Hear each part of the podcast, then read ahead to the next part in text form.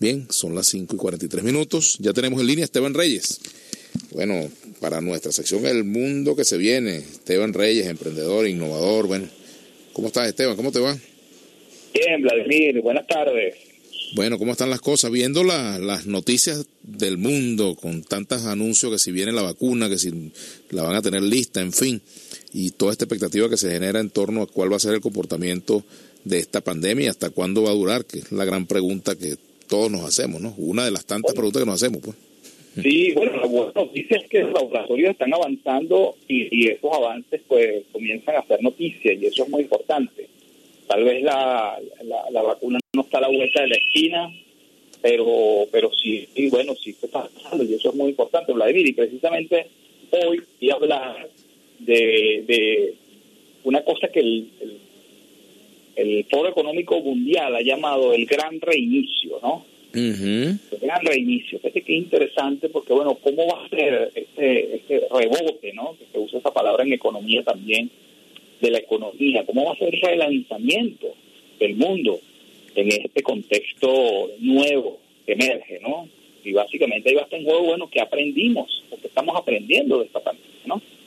Entonces, este, ellos han lanzado esta iniciativa, el, la, la, reunión del, del, foro, tú sabes que todos los, los este, las terceras semanas de enero se reúne en Davos el foro y es el foro más importante de donde van pues los economistas, los ministros de economía de los países y los líderes mundiales y, se ha creado pues un debate allí es muy interesante que ha permanecido en el tiempo y ellos, bueno, están convocando a esta reunión del, próxima, el, en el 2021, que se llama el Gran Reinicio, se llama, se va a llamar, ¿no? Además, una reunión que va a ser, que va a ser distribuida en muchas partes del mundo, no va a ser solamente localizada en Davos, probablemente en Davos vaya pues lo, las estrellas y, y, qué sé yo, los personajes más importantes, pero además se va a distribuir en todo el mundo y va a ser algo, una movilización más global, ¿no? Eso es importante porque, bueno, hay muchas cosas que ya están ocurriendo,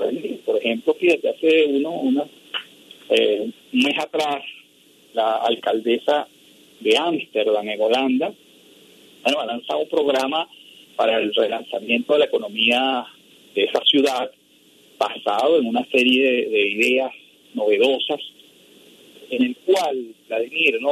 ella toma la la, propuesta de una eh, de una economista eh, inglesa que se llama Kate Raywald, ¿no? que habla de una economía que permita poner límite al consumo de materiales y al consumo y, a los desechos que se generan. Imagínate que en esa eh, y, está adoptado que esa esta ciudad se va a mover por allí, va a medir a las empresas y va a generar incentivos y desincentivos, es decir, impuestos a aquellas empresas pues que generen productos que duren más, productos que se puedan reparar, que se genere una industria de reparación de ese producto, eh, materiales que se puedan reciclar. Todo esto eh, implica, Vladimir, que pueden, según el plan que ella presenta, se puede reducir el 50% de los materiales que se utilizan sin que se pierda calidad de vida. Ah cosa interesante que, Por supuesto. Que, va a mover la economía en, una dirección. También Corea del Sur acaba de anunciar, Vladimir, 61 mil millones de dólares de inversión para descarbonizar todo eh, el consumo energético de ese país para el 2025. ¿no? Imagínate, cero carbón. Todo basado en las ideas del nuevo ideal verde este que, ha impulsado algunos líderes norteamericanos en el mundo y de nuevas empresas y de muchos empleos en este campo de bueno de, descarbonizar el, el, uso de energía no entonces imagínate están poniendo en el en el dinero.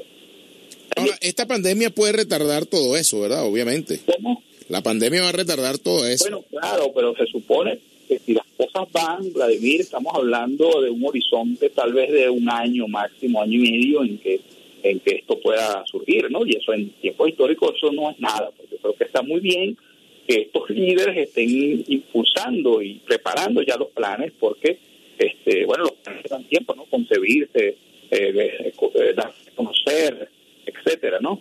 Y te comentaba que Bueno, que España acaba de anunciar un proyecto también de digitalizar fuertemente la economía española eh, con una inversión de 150 mil millones de euros.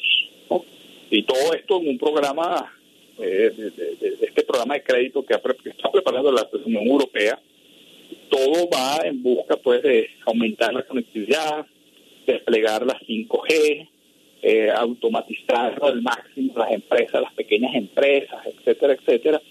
Bueno, no sé, también es importante destacar que Joe Biden, pues también ha lanzado un programa muy importante de una inversión ya de 2 trillones de dólares para eh, toda eh, o para impulsar las infraestructuras de energías renovables en los Estados Unidos. Entonces, estos son indicadores interesantes, porque quiere decir que es liderazgo, bueno, que está pensando en el futuro y que está lanzando proyectos y programas y que está entendiendo esto que está pasando, que requiere un cambio, pues requiere un reinicio. Entonces, bueno, ¿qué te parece estos datos y esta conversación. No, interesante, interesante, porque eso es parte de la de, de, eso que, como siempre tú lo dices, de las conversaciones que se están dando en el mundo y que lamentablemente aquí no las tenemos porque estamos, digamos, eh, en medio de una situación muy crítica, ¿no? Pero ese es el debate que se está dando en el mundo, esas son las conversaciones que se están dando, ¿no? Sin embargo, fíjate, hay un hecho aquí que me llama la atención en medio de la pandemia, cómo se ha visto ahora el, el eh, que salen a la calle numerosos ciclistas, ¿no? Que antes no lo veíamos en la gran cantidad que vemos ahora, ¿no? Claro, claro, y es una tendencia mundial además, este, Vladimir, ¿no? el uso de la bicicleta y forma parte de todo este movimiento de descarbonizar el transporte. Y, y, bueno, y además bicicletas, se están viendo también innovaciones de bicicletas eléctricas que también... Patinetas eléctricas también, hemos visto. Y las bicicletas además tienen ese, eh, la importancia, primero que es un producto bastante tradicional y bastante conocido, pero además que permite, bueno, combinar el ejercicio también con algunas cuestas que son bastante duras y ahí el motor eléctrico puede ayudar, entonces alarga el distancia que puede los, las personas, incluso para el trabajo, ir en bicicleta, ¿no? Entonces, eso, eso forma parte de todo ese proceso de innovación que estamos viviendo eh, y que tiene que ver con eso, pues, de descarbonizar el transporte y descarbonizar toda la, economía. Ahora, fíjate, también está el asunto de las energías, eso que llaman las energías verdes, ¿no? Por ejemplo, eh, ¿cuándo veremos vehículos aquí en Venezuela, por ejemplo, con energía solar? A lo mejor algún día lo veremos, o con energía eléctrica. Bueno, tal vez no estamos cerca aquí en Venezuela por todas las condiciones que sabemos, pero lo importante es mirar las tendencias en el mundo, ¿no? Y estamos mirando la tendencia muy grande de cómo la empresa Tesla está creciendo tremendamente, ya se convirtió en la empresa eh, de automóvil más grande del mundo, más grande que Toyota, que era la, más grande del mundo, y por supuesto más grande que la Ford y que la General Motors, y eso significa pues que ese proceso de, de, de, transitar del motor de combustión al motor eléctrico en, en, el, en el mundo automotriz va está ocurriendo a una alta velocidad. Está Vladimir incentivos de los gobiernos para que ese parque automotor que va a quedar obsoleto eh, pronto, que es contaminante, bueno, pueda ser, pueda ser sustituido, ¿no? Y en la medida en que los vehículos eléctricos bajan sus precios, en esa, eso va a ser posible. Claro, y además habrá incentivos para que la gente adquiera esos vehículos, qué sé yo, en los estacionamientos, carga eléctrica, bajo costo de los impuestos en las ciudades, en fin, tantas cosas que se van a derivar de allí, pero claro, eso no lo estamos viendo aquí y es muy difícil que lo veamos, Esteban, ¿no? Por ahora. Bueno, por ahora, pero bueno. en América Latina, ¿cuál sería el país que está más cerca de llegar a estos eh, Brasil será, por ejemplo, será, será. hay ciudades que han Bueno, Curitiba ha avanzado muchísimo, por ejemplo. Claro, Curitiba ahí se mantiene, ¿no? Tiene ya bastante tiempo, más de 30 años en un proceso de ser una ciudad sustentable, de ser una ciudad verde.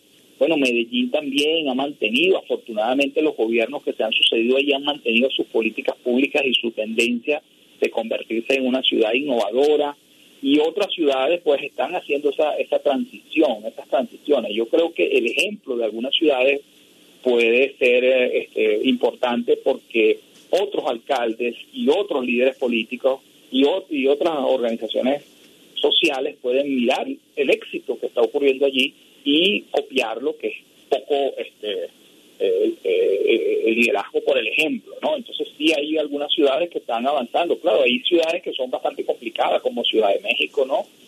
Que tiene 20 millones de habitantes, ya esa transformación pero eso va a ocurrir en toda la, en todo el, en todo el mundo, Vladimir, es una tendencia. Yo lo que pongo en, el tapete ahorita con este gran reinicio es la cantidad de dinero que los gobiernos están poniendo como políticas públicas para acelerar estos procesos, porque esto es lo que está logrando la, pandemia. Primero, un nivel de conciencia de que no podemos seguir tratando el ambiente y no podemos seguir moviéndonos en una economía como si el planeta no, importara, como si los recursos fuesen infinitos y esto pues el hecho que estos gobiernos pongan en la mesa dinero y generen proyectos es bueno. Fíjate, yo me imagino cómo habrá sido ese proceso cuando comenzó a sustituirse el uso del carbón como combustible fundamental, ¿no? ¿Cómo habrá sido? O sea, es una, son, son momentos distintos, pero es parecido, digamos, el tránsito de, de una manera de hacer las cosas a otra forma de hacerlas, ¿no? Claro, claro, la industria de la política pública ser un papel porque hay intereses que esta estructura que hay que desmantelar y entonces, bueno, los lobbies y las presiones juegan un papel importante en, en, retardar que esas tecnologías nuevas se desplieguen.